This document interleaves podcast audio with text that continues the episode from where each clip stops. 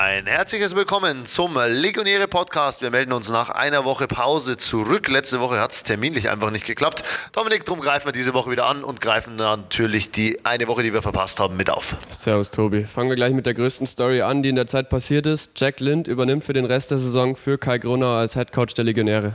So ist es. Ähm, Kai Gronauer bekommt eine Pause, ist die offizielle ähm, Erklärung.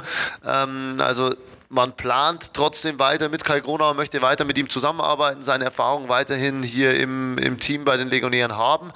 Aber ähm, ja, es hat wohl irgendwie nicht hundertprozentig gepasst in den letzten Wochen ähm, und deswegen hat man sich dann vor den entscheidenden Spielen gegen Mainz dafür entschieden, Jack Lind dieses Amt zu übertragen, der ja allen Spielern bekannt ist. Der ist ja schon die ganze Saison mit da, an sich mit für die zweite Mannschaft, aber eben auch als Hitting Coach für die erste Mannschaft mit im Einsatz.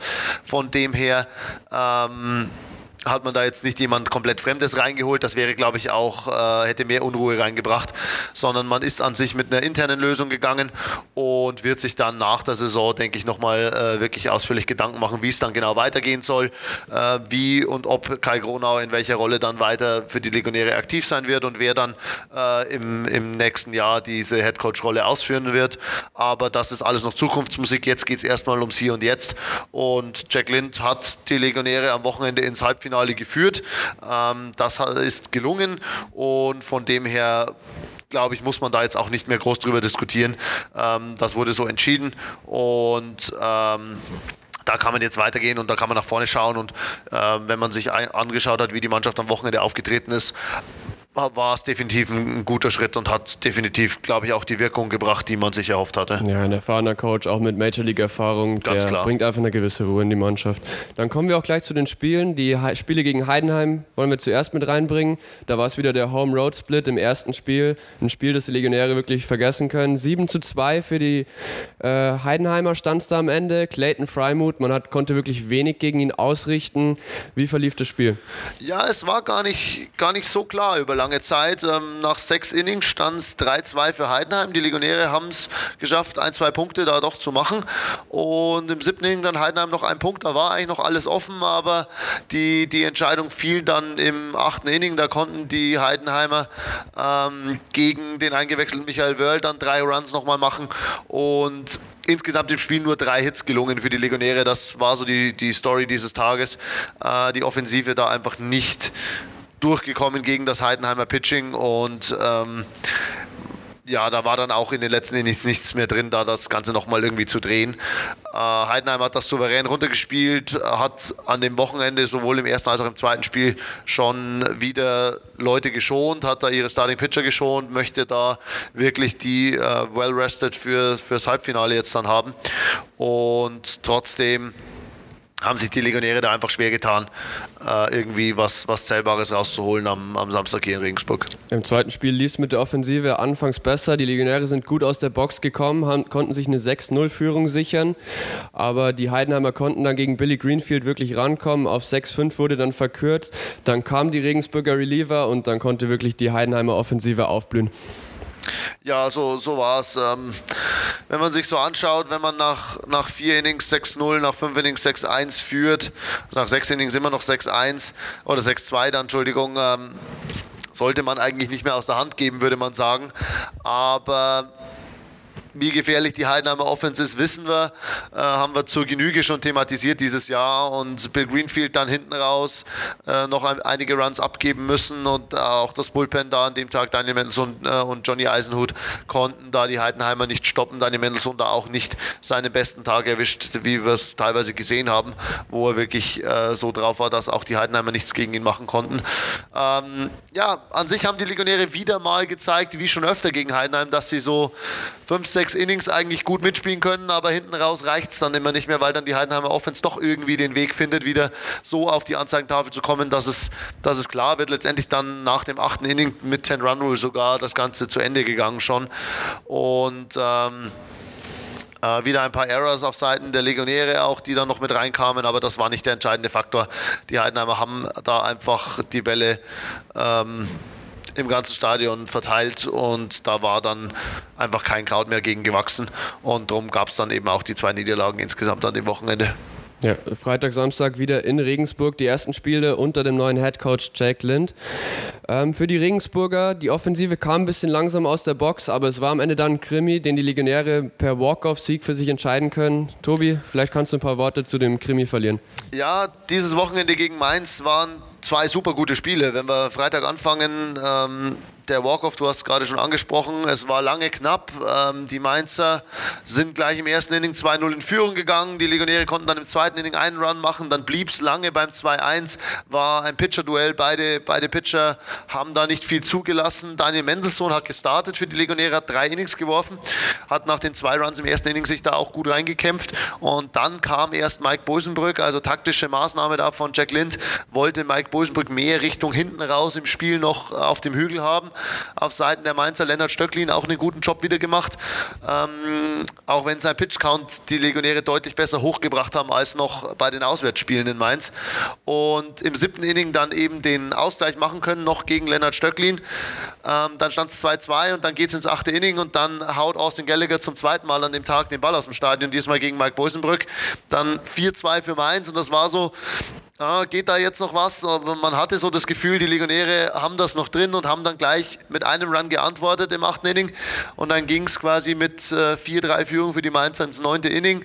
Äh, Niklas Rimmel war dann inzwischen, kam dann rein auf den Mount im neunten Inning, hat nichts zugelassen. Und in der unteren Hälfte des Innings dann äh, mit Base Runner bei zwei aus hat Jack Lind Mick Weigel als, Pick, äh, als Pinch-Hitter eingewechselt und der hat einen Flyball ins Centerfield geschlagen, den Kevin Kotowski nicht fangen konnte. Das wäre das dritte Aus gewesen. Der Ball war durchaus fangbar. Kevin Kotowski träumt wahrscheinlich noch von dem Ball, vermute ich mal. Ähm, aber der fiel eben im Centerfield, dadurch kam der Ausgleich nach Hause und dann nach nochmal äh, gutem Pitching von Niklas Rimmel im 10. Inning per äh, Walk-of-Sacrifice Fly von Nino Sakasa dann den Deckel drauf gemacht, 5-4 gewonnen. Ähm, ja, es war, war ein richtig gutes Baseballspiel, war ein super Spiel auf beiden Seiten. Äh, Gab es da echt was zu sehen und die Legionäre dann letztendlich mit dem besseren Ende für sich und damit natürlich auch mit idealer Ausgangslage schon für den Samstag und ähm, mehr oder weniger mit einem Fuß schon im Halbfinale dann. Ja, mit einem Fuß im, im Halbfinale, dann am Samstag noch das letzte Spiel der Zwischenrunde für die Legionäre. 2 zu End stand es auch hier am Ende. Pitching war der Schlüssel. Ähm, wie verlief das Spiel und welche Performance waren herausragend?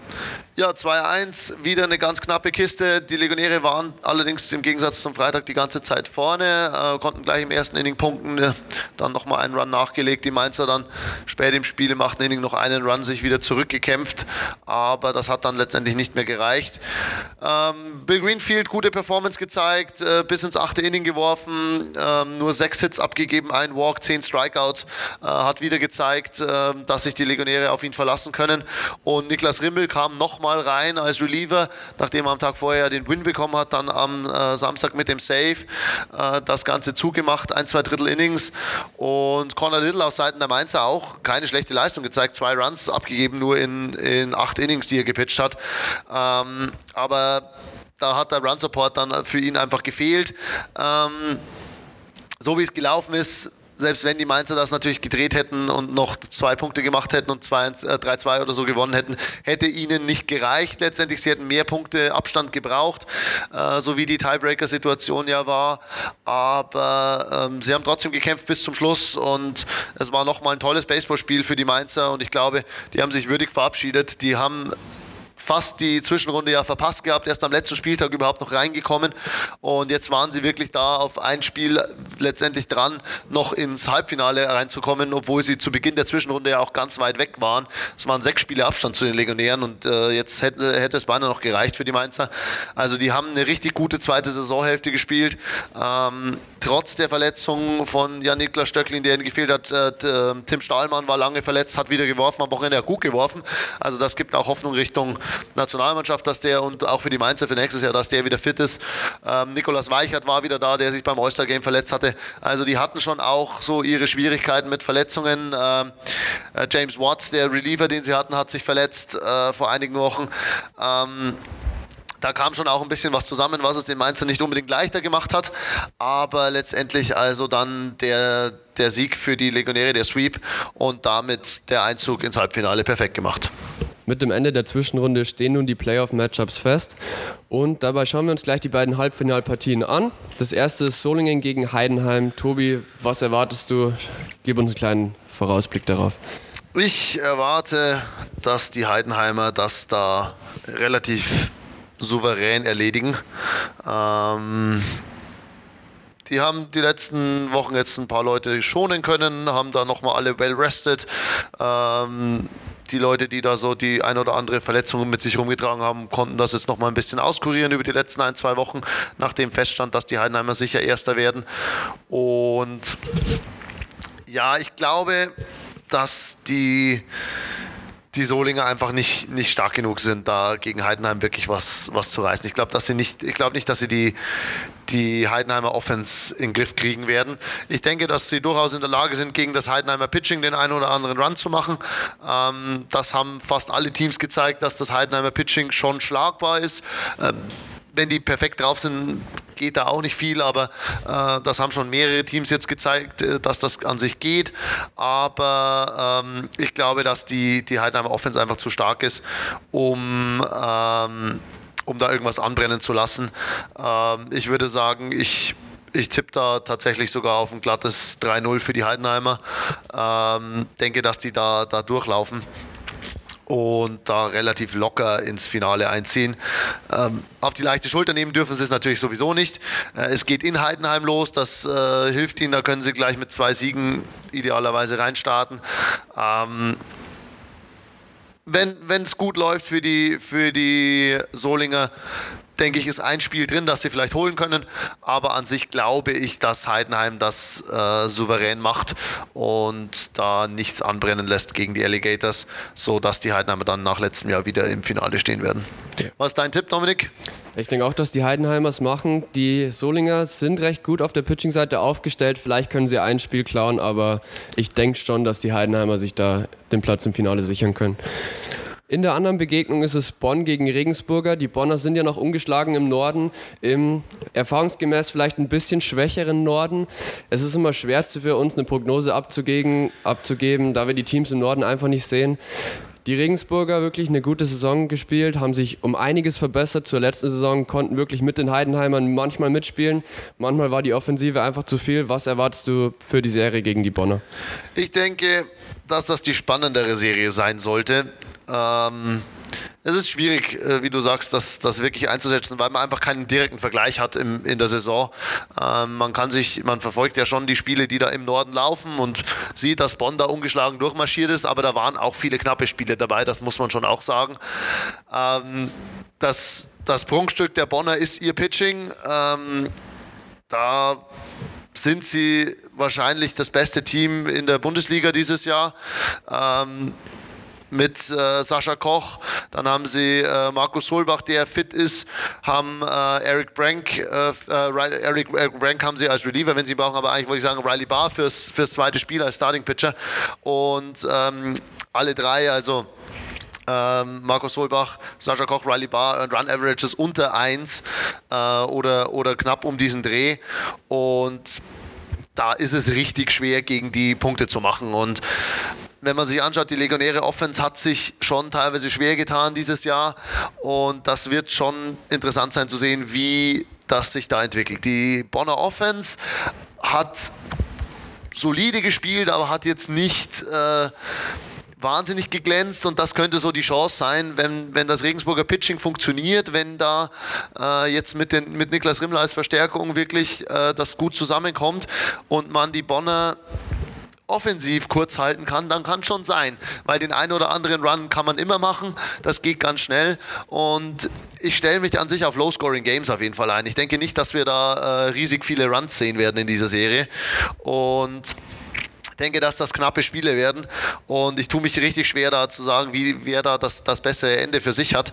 Ich gehe aber davon aus, dass die Legionäre ähm, die Serie der Bonner die ungeschlagene Saison irgendwann in diesen Spielen beenden werden. Ich glaube, dass sie da auf jeden Fall was reißen können.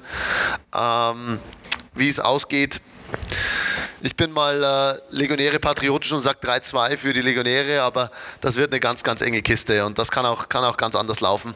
Äh, Gerade wenn es knappe Spiele sind, kann es natürlich immer ganz, ganz schnell in die eine oder andere Richtung kippen. Aber die, die Bonner werden sich auf ihr Pitching verlassen und werden damit versuchen, hier alles äh, einfach von den Bases wegzuhalten. Äh, wenn man sich da die Statistiken anschaut, ein, ein Markus Holbach, ähm, der lässt weniger als einen Runner pro Inning überhaupt auf Base. Also zwei Innings ungefähr. Äh, alle so, so ein bisschen mehr als, als einen in allen zwei Innings. Da geht nicht viel offensiv, da muss dann schon viel funktionieren. Und äh, selbst wenn die Starter da in Probleme kommen, dann hat man äh, da noch genügend äh, Leute aus dem Pulpen. Dann hat man einen Maurice Wilhelm, der mal pitchen kann. Ähm, ich habe es gerade gesagt, Eric Brank, äh, dann hat man Max Schmitz. Also da gibt es, äh, nein, Max Schmitz haben sie nicht mehr, der hat sich ja verletzt, Entschuldigung. Ähm, der, der wäre auch noch eine Option in dem Team an sich. Ähm, das ist äh, pitchingmäßig, sind die Bonner da wahnsinnig gut aufgestellt und das wird richtig, richtig schwer. Gerade auch, wenn es natürlich am zweiten Wochenende in ein Spiel 5 geht. Ähm, haben die Bonner da natürlich schon äh, nochmal mehr Trümpfe in der Hand, äh, da das ja dann Spiel 3, 4, 5 am, am einem Wochenende stattfinden wird in Bonn. Ähm, das hilft den Bonnern in dem Fall, glaube ich, auch eher als den Regensburgern, äh, weil da einfach die, die Tiefe im richtig guten Pitching nochmal höher ist. Aber wir werden uns überraschen lassen. Ich glaube, es wird eine ganz, ganz spannende Serie werden und äh, das gibt auf jeden Fall schöne Spiele zum Anschauen. Äh, da bin ich eigentlich überzeugt von und darum kann man, glaube ich, den Fans nur sagen, wer Zeit hat, nächstes Wochenende hier nach Regensburg kommen, Samstag, Sonntag, 14 Uhr jeweils und dann die Woche drauf in Bonn. Äh, auch da Samstag, 14 Uhr, Sonntag geht's, wenn gespielt wird, schon um 12 los, wenn es ein Spiel 4 gibt, da ja das Spiel 5 direkt im Anschluss stattfinden würde. Also das äh, auf jeden Fall im Kalender anstreichen. Und wenn er nicht vor Ort sein könnte, dann bei Legionäre TV natürlich einschalten. Aber das sollte man sich, glaube ich, nicht entgehen lassen. Dominik, wo bist du mit dem Tipp? Auf jeden Fall eine knappe Serie, davon gehe ich aus. Wenn man sich die Statistiken von den Bonnern mal anschaut, man sieht wirklich bei den Rankings, so wie sie im Norden aufgestellt sind, Einsen durch die Bank, vor allem in den Pitching- und Defense-Statistiken. Aber es ist natürlich auch die Stärke der Legionäre. Niklas Rimmel als Rückkehrer, ein sehr wichtiger Reliever, kann auch mal einen Start oder sowas dem Team geben. Daniel Mendelssohn ist momentan richtig gut drauf. Ich denke auf jeden Fall, dass die perfekte Saison der, Mainz, äh, der Bonner zu Ende gehen wird.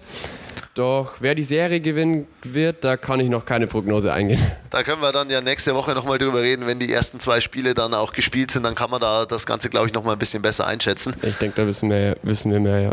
Und dann wünschen wir euch eine gute Woche. Hoffentlich seid ihr am Wochenende hier in Regensburg im Stadion oder eben bei Legionäre TV einschalten. Und wir melden uns dann nächste Woche wieder mit dem Rückblick auf die ersten beiden Spiele der Legionäre gegen Bonn. Und wir werden natürlich auch auf das andere Halbfinale Heidenheim gegen Solingen nochmal schauen. Bis dahin wünschen wir euch eine gute Zeit.